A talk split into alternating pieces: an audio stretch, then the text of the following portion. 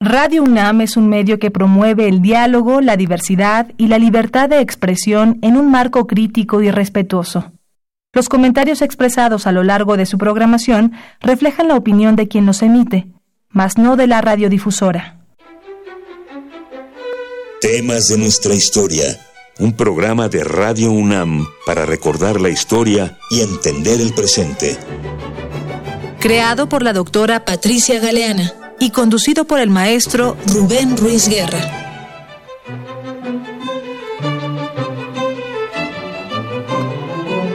Buenos días, bienvenidas todas, bienvenidos todos a esta nueva emisión de temas de nuestra historia.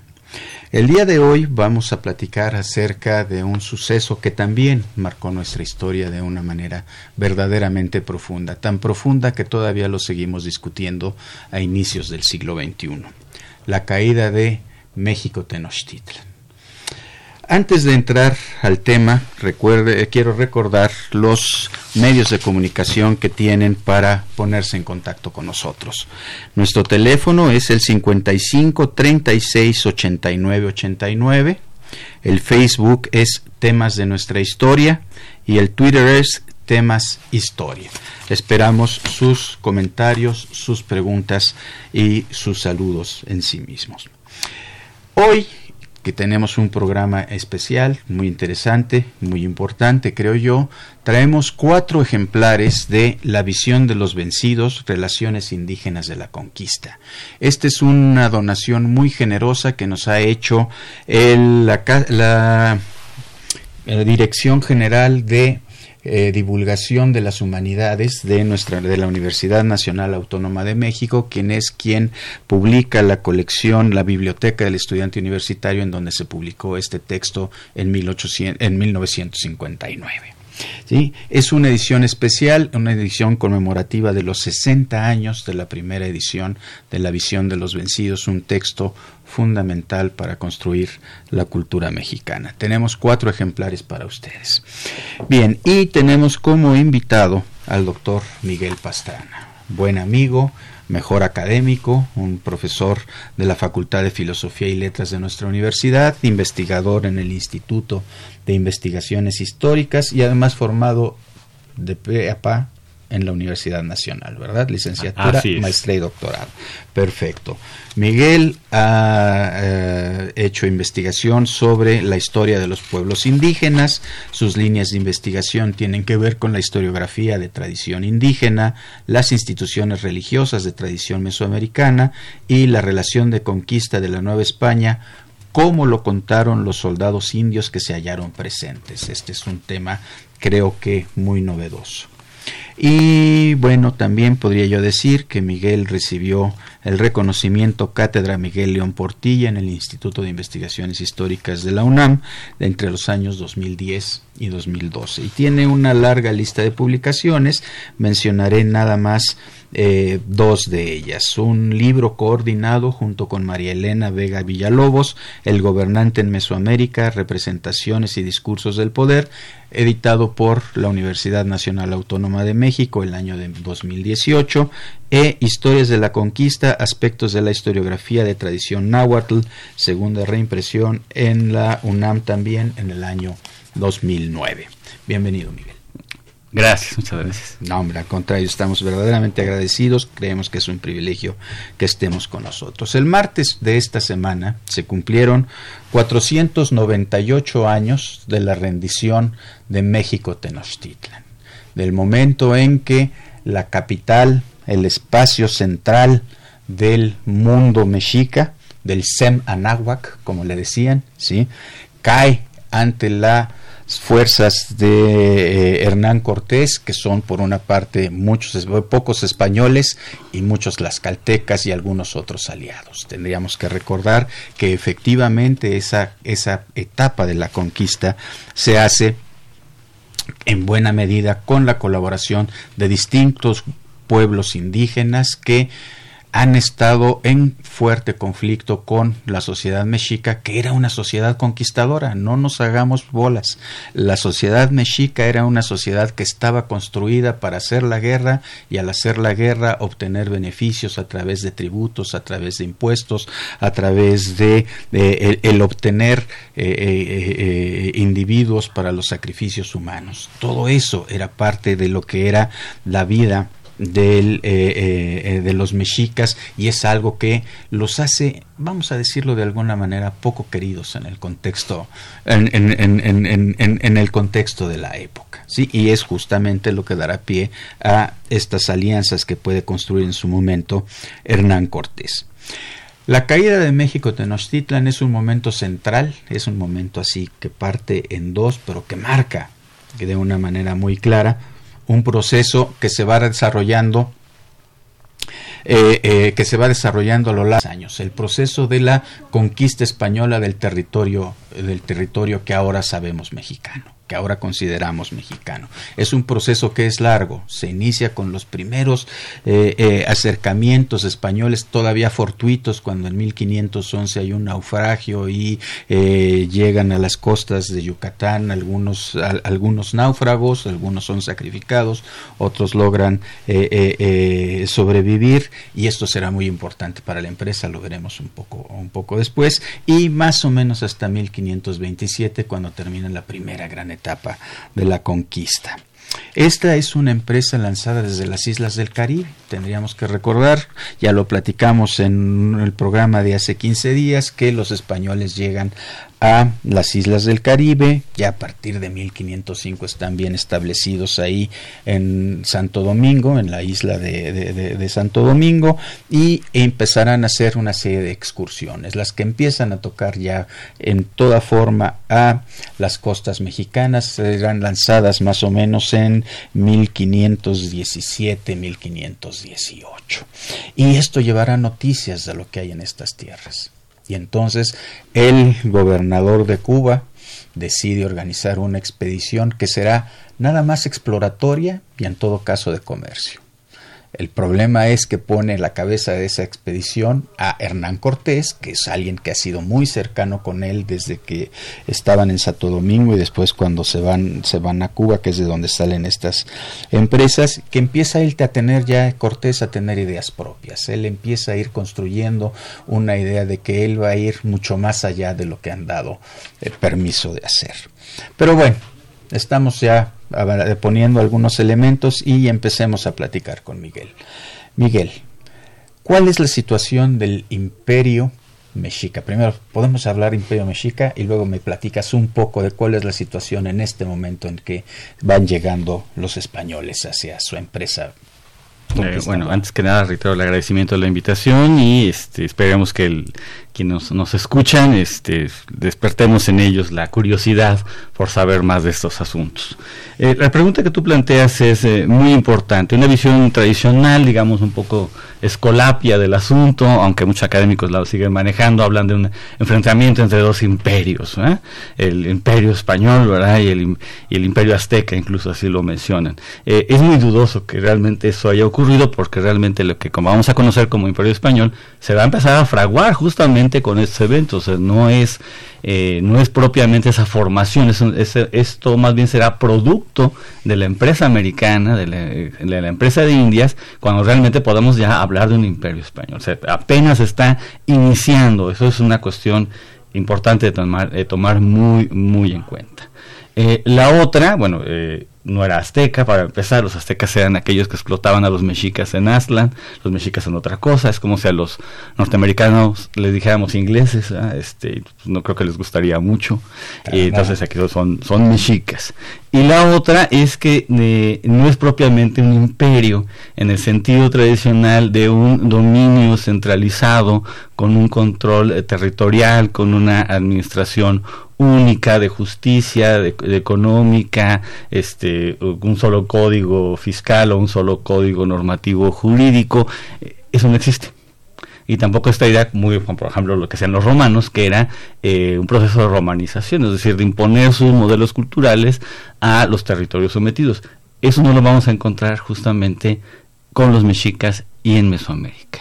Ahí que lo vamos a encontrar es un muy complejo sistema de alianzas que está estructurado a partir de una eh, institución peculiar que conocemos popularmente como Triple Alianza.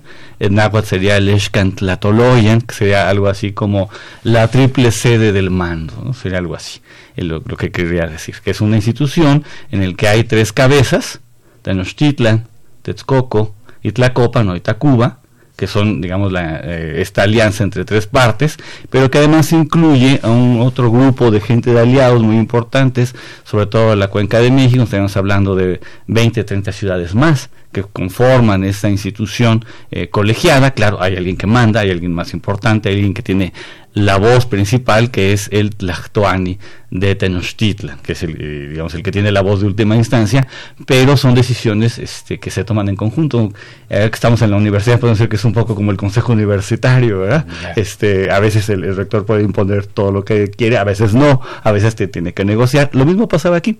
Entonces, es una institución de otra índole, pero que no tiene la intención de ejercer control directamente sobre territorios o de imponer un solo modelo cultural, lo que ellos buscan es ante todo un control sobre núcleos de población y lo que tratan de controlar de esa población es el trabajo y el producto. Cómo se organiza cada población es asunto que a los mexicas no les, este, no les preocupa, mientras no interfiera con sus intereses y sus planes, cada quien puede adorar a Dios que quiera, puede organizarse como quiera, puede nombrar al gobernante que se le ocurra, seguir sus propias reglas. Eh, ¿Y por qué no los querían entonces? Bueno, hay, varios motivos para ellos, hay varios motivos. Eh, Tenochtitlan, recordemos, eh, y buena parte de las ciudades de la Cuenca de México están sobre un lago salobre, un lago de Texcoco. Entonces, contrariamente en esta visión muy romántica, incluso que tenemos en los libros de texto, de, una especie como de jardín flotante, ¿no? Ah, la gente se salía de, su, de, su, casa y agarraba el maíz ahí cultivado ahí enfrente, eh, pues en Tenochtitlan prácticamente no había cultivos, era absolutamente marginal. Tenochtitlan es una eh, ciudad que vive, crece y se dedica a extraer trabajos de otras gentes, extraer productos de otras, de otras gentes, y cómo lo hace a través del ejercicio bélico. Entonces, este, esa es su función. Los mexicas son un pueblo, como tú eh, has señalado, es un pueblo guerrero, o sea, vive para eso. Eh, todos sus símbolos, todas sus historias de inicio, de origen, eh, declaran una vocación abiertamente belicosa, abiertamente guerrera, y es el instrumento por el cual ellos engrandecen, engrandecen su ciudad y engrandecen a su Dios. Entonces Moctezuma era un Tlactuani guerrero? Sí, absolutamente, absolutamente. No, no, podían, no podían hacerlo. ¿eh? Eh, no es una opción, no es este, una opción personal, es una eh, vocación grupal, es una misión histórica, podríamos así decirlo. ¿sí? desde que salen de hasta los mexicas, salen con la promesa del dios Huitzilopochtli de que van a ser ricos, famosos, poderosos, que jamás serán olvidados en la historia, lo cual pues les cumplió, habría, habría que decir. Y la forma en que lo van a lograr todo eso es eh, haciendo, a través de un culto particularmente sangriento a Huitzilopochtli y a través del ejercicio de la guerra. Eso es este, su, su condición de ser social, diríamos ahora. Es la base de su economía, de su política, incluso de, de, este, de su vida cotidiana. Es el ejercicio de lo, de lo belicoso. Y durante el gobierno de Moctezuma, el imperio creció. Eh, sí, es un proceso eh, muy interesante. Los, los mexicas eh, son como la, la, última pieza de la fiesta. la historia mesoamericana tiene cuatro mil años de antigüedad. Lo que vemos de Tenochtitlan es, insisto, es la última tonada, es el último baile de una fiesta larguísima, larguísima. van a tener un desarrollo muy acelerado los mexicas. Son los últimos en llegar, pero tienen un desarrollo muy acelerado. Vamos a hablar de Mesoamérica a partir de 2500 años antes de Cristo. Los mexicas llegan hacia la cuenca de México hacia el siglo XII. Se fundan Tenochtitlan en el, en el siglo XIV, a 1325, que es la fecha tradicional, pero en ese momento no son nadie. este, son un pueblo de más y se expandirán a partir de la derrota de Azcapotzalco que se da más o menos hacia 1427. Entonces tienen menos de 100 años este, para desarrollarse, pero en esos 100 años dejaron una huella imborrable. Claro. Vamos a hacer una pausa musical, la primera de nuestro programa del día de hoy. Escucharemos La Chacona de Juan Arañez, que viene del disco Villancicos y Danzas Criollas.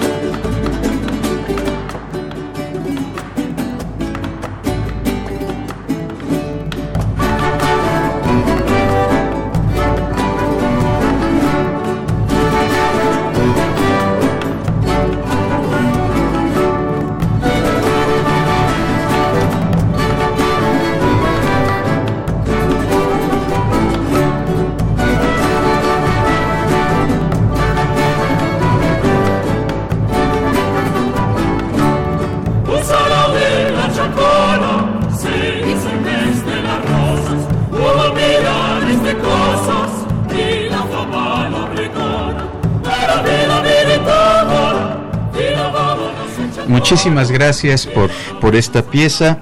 Eh, tengo que aclarar, ya me, ya me hizo alguna observación, alguna acotación aquí Miguel diciendo, oye, esto no suena mucho a chirimías y música indígena. Pues no, habíamos pensado terminar el primer bloque hablando sobre los españoles que llegan a, a Mesoamérica y que inician la empresa de la conquista, pero tenemos mucho que decir, entonces tenemos que comprimir al máximo el tiempo con el que estamos trabajando. Les recuerdo nuestros medios de comunicación, 55 36 8989 es el teléfono, el Facebook temas de nuestra historia y el Twitter temas de nuestra historia. También les recuerdo que tenemos cuatro ejemplares de la edición especial conmemorativa del 60 aniversario de la visión de los vencidos compilada por don Miguel León Portilla.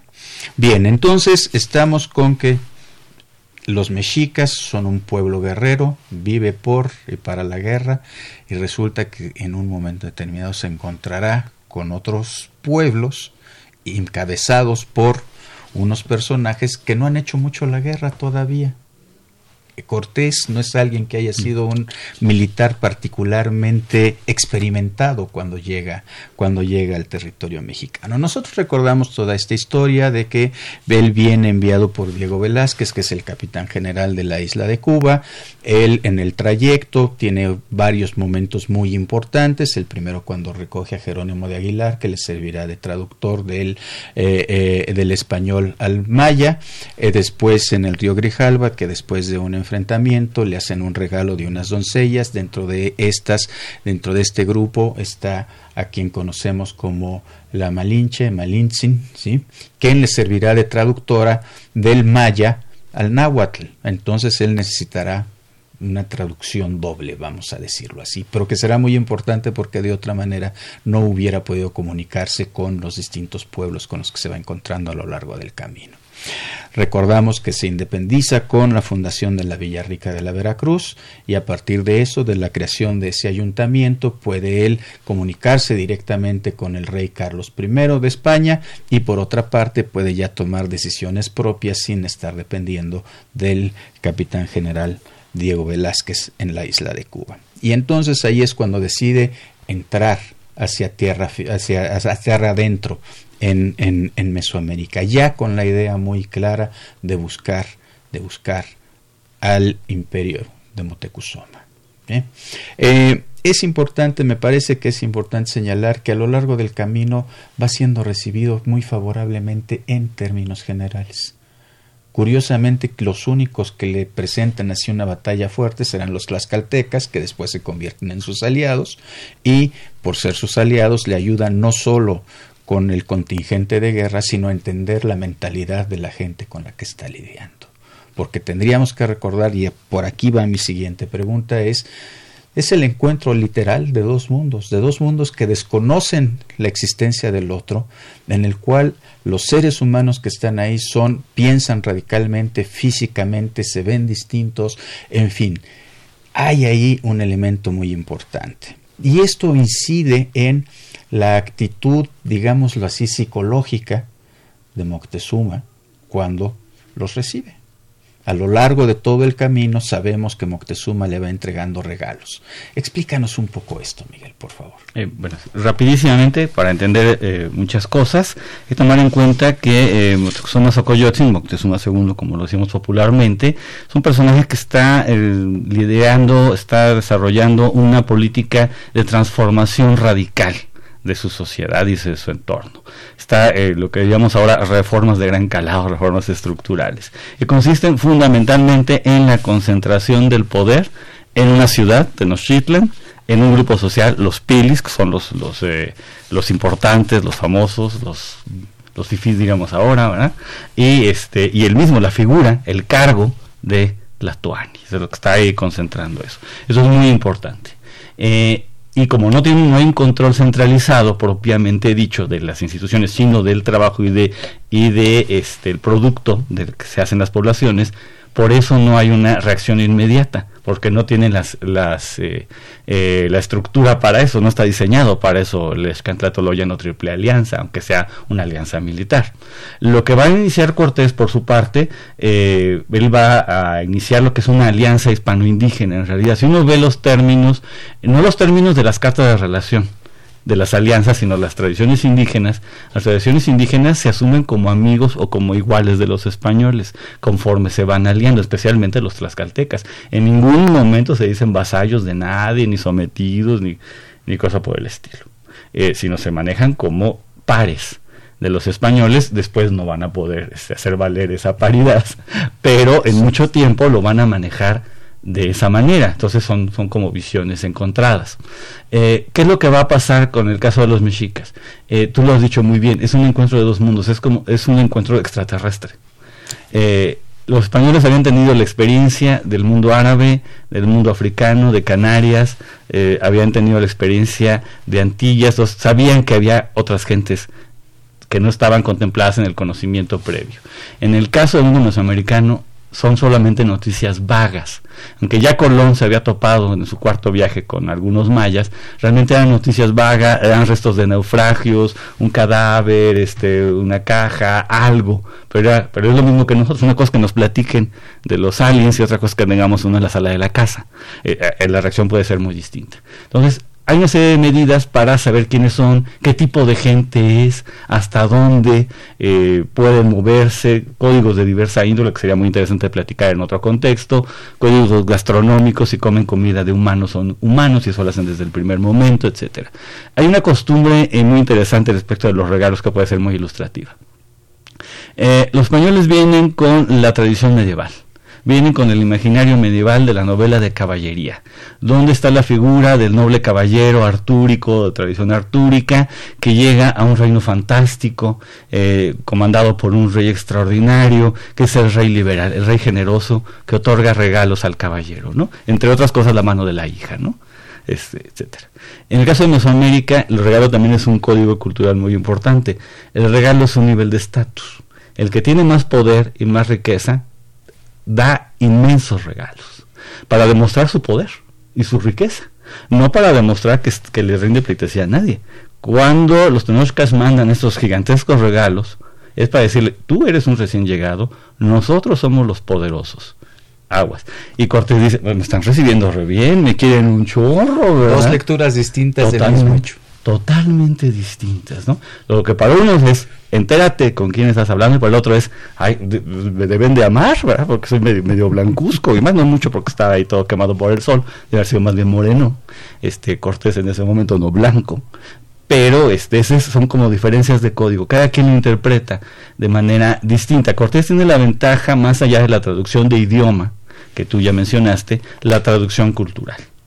Eh, todavía, por supuesto, no va a captar del todo el sentido de muchas instituciones indígenas, pero no se puede entender su avance sin estos aliados que le tratan de explicar qué cosa es lo que están enfrentando, las rutas, la geografía, que le dan un apoyo logístico fundamental. E insisto, es una, es una alianza hispano-indígena o indo-española, como la querramos ver, eh, así que depende de dónde nos coloquemos pero el grueso del ejército eh, que Cortés encabeza es indígena. Por cada español había 20 indígenas, guerreros y muchísimos más cargadores y gente que está preparando los alimentos, gente que los está apoyando, gente que les informa, espías, eh, de toda índole. En ese sentido es una alianza muy interesante. Puede verse esta, eh, de tipo renacentista eh, fuera de Europa o puede verse como la última gran guerra mesoamericana. Depende cómo lo veamos, porque las estructuras indígenas están en pleno funcionamiento en ese momento. La política de alianzas no es algo que Cortés haya inventado, viene de su propia tradición cultural, pero se enroca en la tradición mesoamericana de aliarse frente al enemigo poderoso cuando tienes gente sin gente que lo pueda apoyar. ¿Qué le hacen otras caltecas? Medirlos militarmente y luego los echan por delante. Si los matan, pues los matan a ellos, ¿no?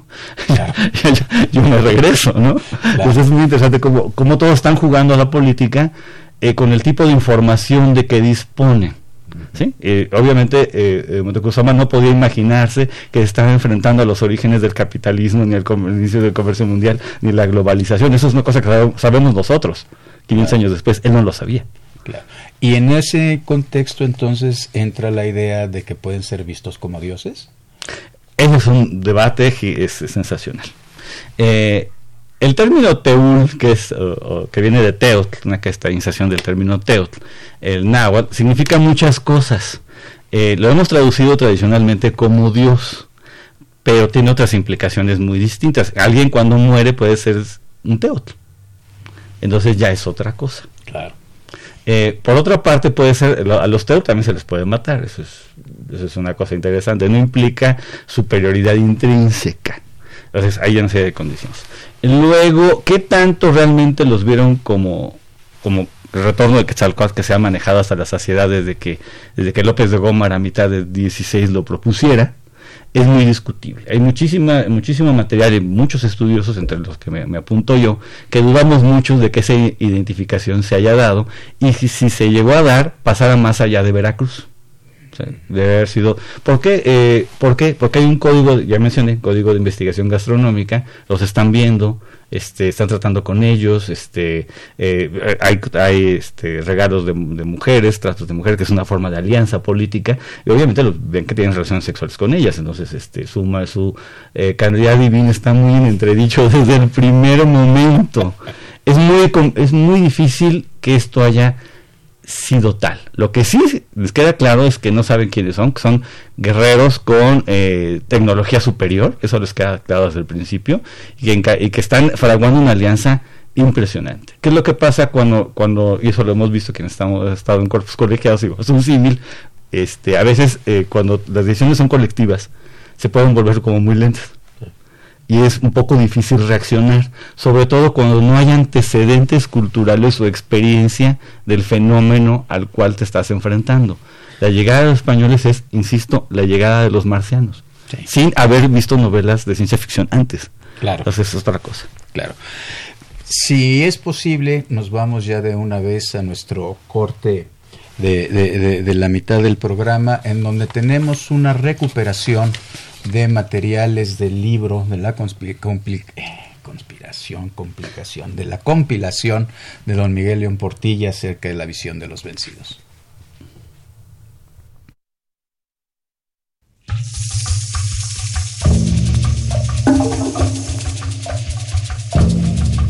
El 13 de agosto de 1521 es considerado el día en que tuvo lugar la caída de Tenochtitlan en manos de los conquistadores españoles y sus aliados indígenas. El doctor Miguel León Portilla recoge en su libro La visión de los vencidos algunos textos que describen este suceso.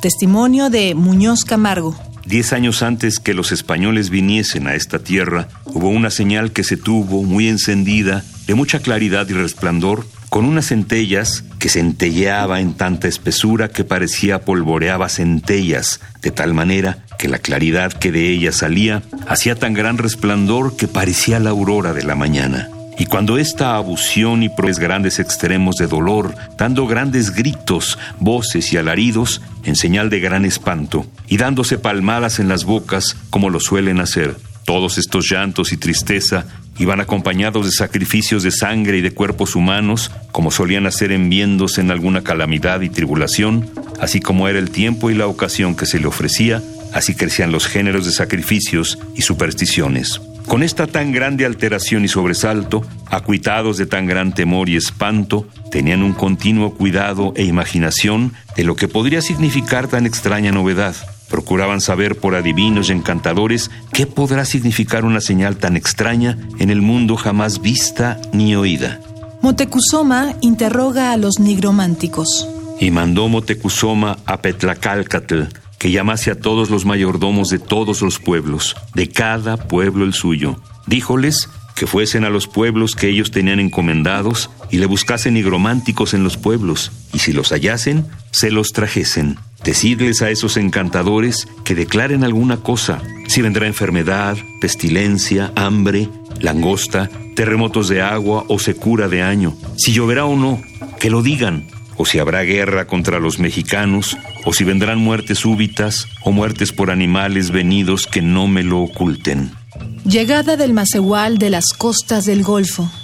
A pocos días vino un Macehual, hombre del pueblo, de Mictlancuautla, que nadie lo envió, ni principal ninguno, sino solo de su autoridad. Se fue derecho al palacio de Motecuzoma y díjole, Señor y Rey nuestro, perdóname mi atrevimiento. Yo soy natural de Mictlan Cuautla. Llegué a las orillas de la mar grande y vi de andar en medio de la mar una sierra o cerro grande que andaba de una parte a otra y no llega a las orillas. Y esto jamás lo hemos visto. Y como guardadores que somos de las orillas de la mar, estamos al cuidado y decidle al que guarda el pueblo que si es verdad que andan por la gran mar, no sé qué ni lo que es que lo vayan a ver, y que qué es lo que guarda o encierra la mar del cielo, y esto sea con toda brevedad y presteza. Llegados a México, fuéronse derechos al palacio de Motecuzoma, a quien hablaron con la reverencia y humildad debida. Dijéronle, Señor y Rey nuestro, es verdad que han venido no sé qué gentes, y han llegado a las orillas de la gran mar, las cuales andaban pescando con cañas y otros con una red que echaban. Las carnes de ellos muy blancas, más que nuestras carnes, excepto que todos los más tienen barba larga y el cabello hasta la oreja les da. Motecuzoma estaba cabizbajo, que no habló cosa ninguna. Pues al fin vienen, los españoles ya se pusieron en marcha hacia acá. Un hombre de Sempoala, llamado Tlacochcalcatl, también primero lo habían hallado cuando vinieron a ver tierras y ciudades, también venía hablando náhuatl. Este les viene haciendo cortar caminos. Este les viene dando el verdadero camino. Los guiaba, los traía, viniendo por delante. Motecuzoma sale al encuentro de Cortés. Así las cosas llegaron los españoles hasta Xoloco.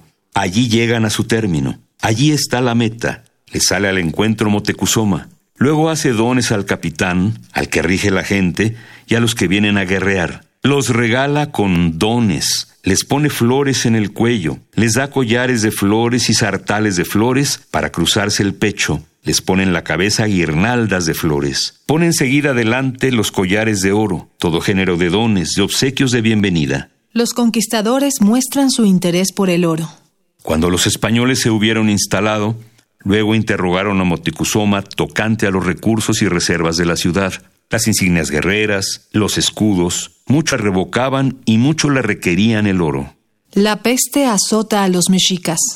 Cuando se fueron los españoles de México y aún no se preparaban los españoles contra nosotros, primero se difundió entre nosotros una gran peste, una enfermedad general. Comenzó en Tepeilhuitl. Sobre nosotros se extendió, gran destruidora de gente. Algunos bien los cubrió, por todas partes de su cuerpo se extendió, en la cara, en la cabeza, en el pecho. Muchos murieron de ella, pero muchos solamente de hambre murieron. Hubo muertos por el hambre. Ya nadie tenía cuidado de nadie, nadie de otro se preocupaba. La gente mexica se refugia en Tlatelolco. Los mexicas tenochcas vinieron a refugiarse a Tlatelolco. Era general el llanto, lloraban con grandes gritos, lágrimas y llanto escurren de los ojos mujeriles. Muchos maridos buscaban a sus mujeres, unos llevan en los hombros a sus hijos pequeñitos. Hubo batalla en ambos lados, en el campo seco de las calles y en el agua con lanchas que tenían sus escudos de defensa. Donde llegaban los españoles,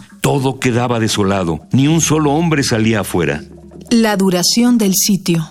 Duró el cerco de México según las historias, pinturas y relaciones, especialmente las de don Alonso Ashayaca, 80 días cabalmente. Murieron de la parte de Ixtlilxochitl y reino de Texcoco más de 30.000 hombres, de más de 200.000 que fueron de la parte de los españoles, como se ha visto. De los mexicanos murieron más de 240.000 y entre ellos casi toda la nobleza mexicana, pues que apenas quedaron algunos señores y caballeros y los más niños y de poca edad. Este día, después de haber saqueado la ciudad, tomaron los españoles para sí el oro y plata, y los señores la pedrería y plumas, y los soldados las mantas y demás cosas, y estuvieron después de estos otros cuatro en enterrar los muertos, haciendo grandes fiestas y alegrías. La relación de Alba y.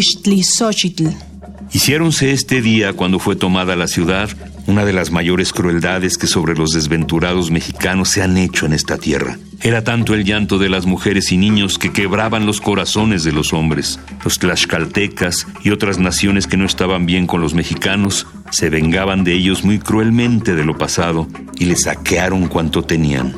Era cosa admirable ver a los mexicanos, La gente de guerra confusa y triste, arrimados a las paredes de las azoteas, mirando su perdición, y los niños, viejos y mujeres llorando, los señores y la gente noble en las canoas con su rey, todos confusos. Los últimos días del sitio de Tenochtitlan. Y todo esto pasó con nosotros. Nosotros lo vimos, nosotros lo admiramos. Con esta lamentosa y triste suerte nos vimos angustiados. En los caminos yacen dardos rotos, los cabellos están esparcidos, destechadas están las casas, enrojecidos tienen sus muros. Gusanos pululan por calles y plazas, y en las paredes están salpicados los sesos. Rojas están las aguas, están como teñidas, y cuando las bebimos es como si bebiéramos agua de salitre. Golpeábamos en tanto los muros de adobe y era nuestra herencia una red de agujeros. Con los escudos fue su resguardo, pero ni con escudos puede ser sostenida su soledad.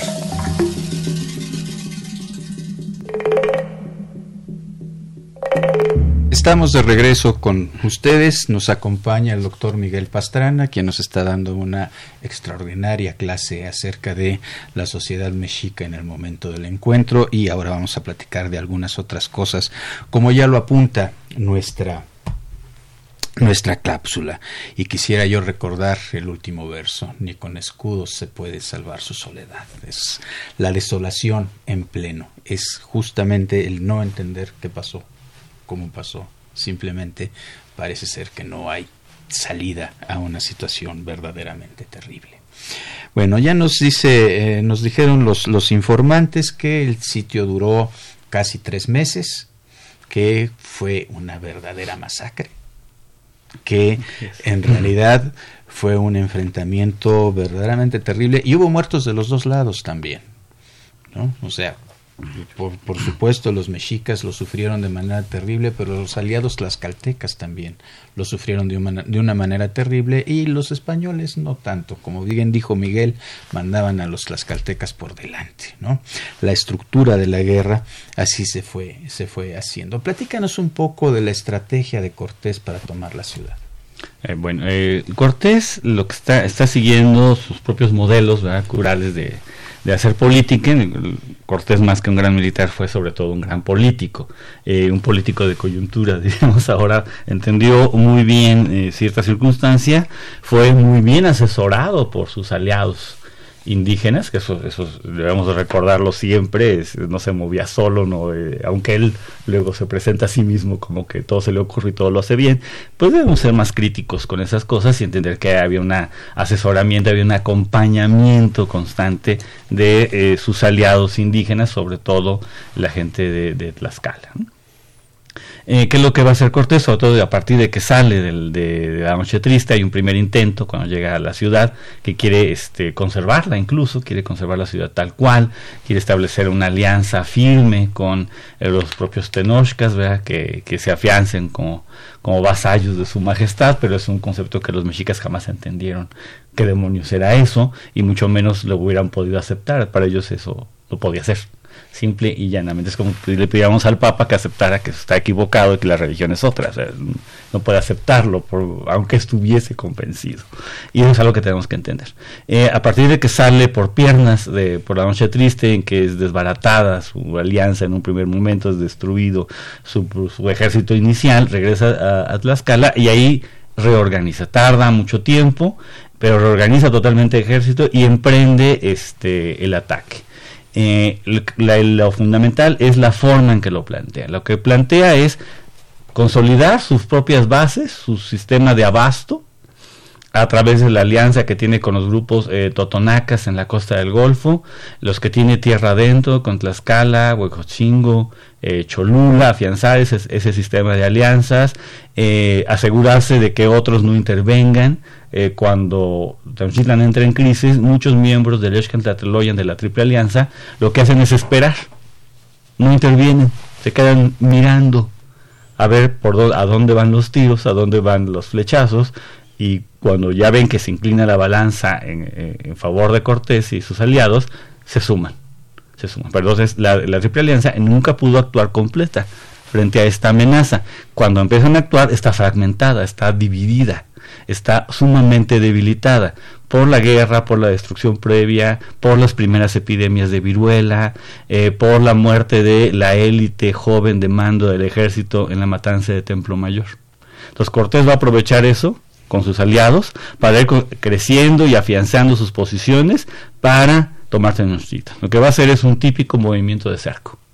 Va a estar rodeando la cuenca de México, destruyendo a los aliados de los Tenochcas y cobrando él a su vez nuevos aliados. Ese va a ser como el movimiento que va, a hacer y una vez que haya asegurado el entorno, va a lanzarse al ataque sobre la ciudad. Es una ciudad lacustre, una posición defensiva. Eh, él se da cuenta desde el principio que que tenía que atacar por, por el agua. De hecho, en la primera instancia hizo tres bergantines que se los quemaron a las primeras de cambio. Los, después hizo los famosos tres de bergantines. Entonces, es un ataque que se da simultáneamente desde bases terrestres, va ocupando las islas aledañas a Tenochtitlan. El centro de Coyacán era una isla, aunque parezca medio raro, igual Churubusco era la isla de al lado.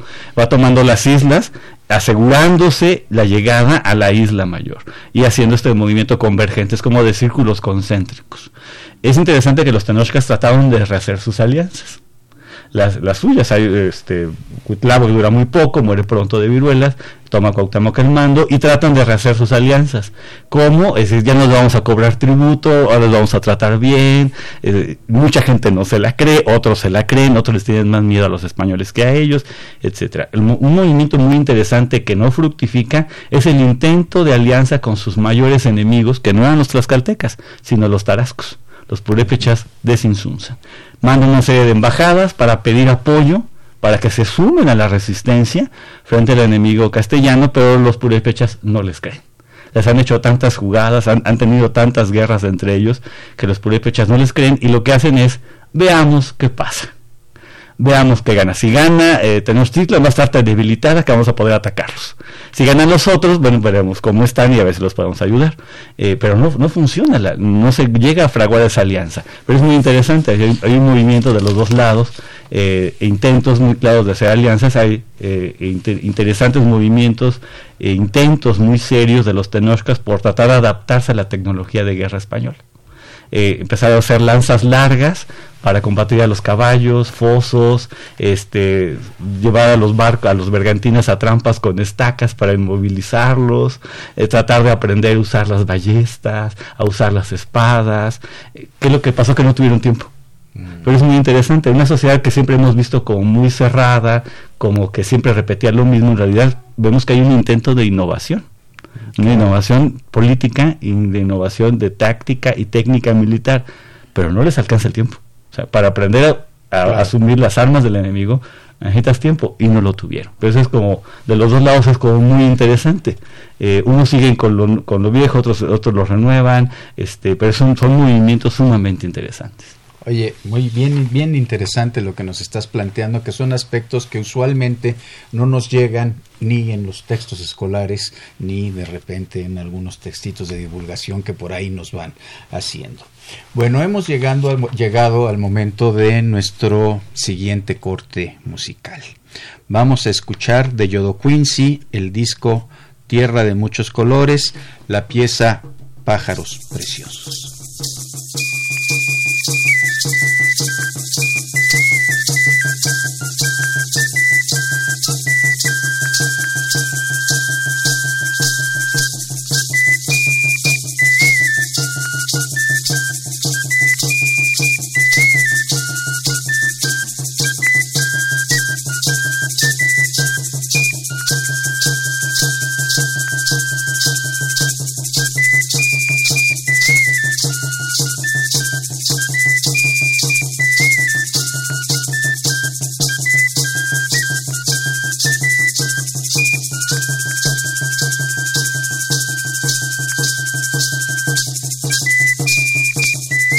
Estamos de regreso con nuestro invitado, el doctor Miguel Pastrana, que nos está platicando acerca de la caída de México Tenochtitlan.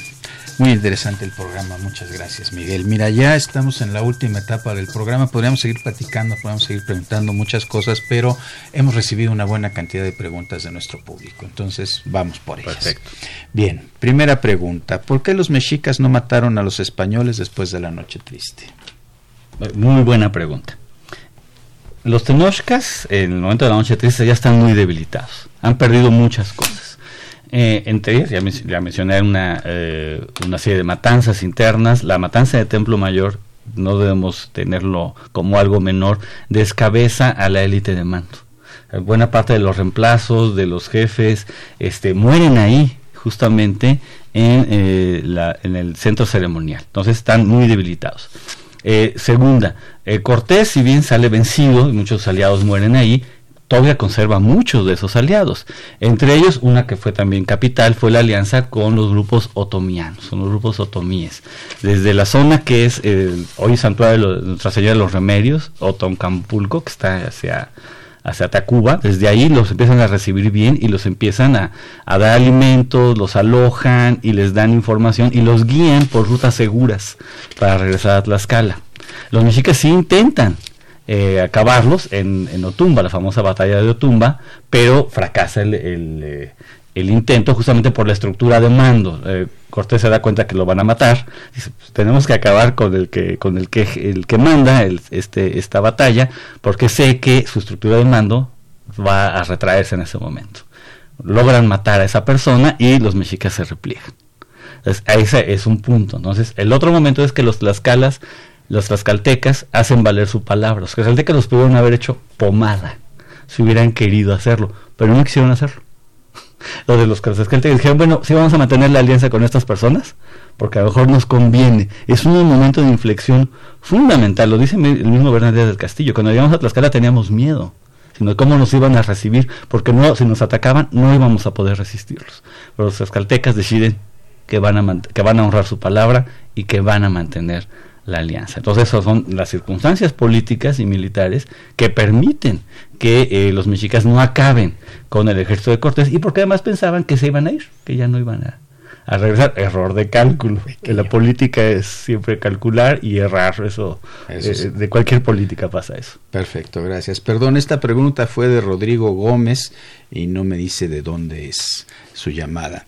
Ivana Mejía de la Gustavo Amadero pregunta, ¿Cuál podría considerarse como la crónica más triste o cargada de sentimentalismo escrita? Ay, es una muy buena pregunta. Yo diría que en todas hay gran emoción. Son eventos inusitados. Para los mismos participantes era claro que era eran eventos que sobrepasaban sus, eh, sus memorias particulares, lo que ellos mismos sabían. Eh, por eso la comparan con las hazañas de los romanos, la caída de Jerusalén. En el caso de los, de los indígenas, lo comparan con la caída de Tula, ¿verdad? que la gran ciudad ideal donde vivió Quetzalcóatl. Es un, es un evento de tal magnitud que solamente se compara con los eventos más grandes del pasado, de uno y otro lado del charco. Eh, yo diría que yo recomendaría este, las siguientes crónicas, el libro 12 de Fray Bernardino de Sagún, que hay una versión de Nahuas justamente en el libro de Don Miguel León Portilla. Recomiendo amplísimamente el texto de Don Miguel, eh, por algo es un clásico de clásicos en, la divulgación del conocimiento histórico. Recomendaría también la crónica de Fray Diego Durán, se lee mejor que muchas novelas de ahora, es, delicioso. Y este para el lado español, eh, del Castillo. Don Fernández del Castillo eh, escribía como los dioses, escribía muy bien, tenía mucha memoria, eh, no importa que de pronto es inexacto, es irrelevante.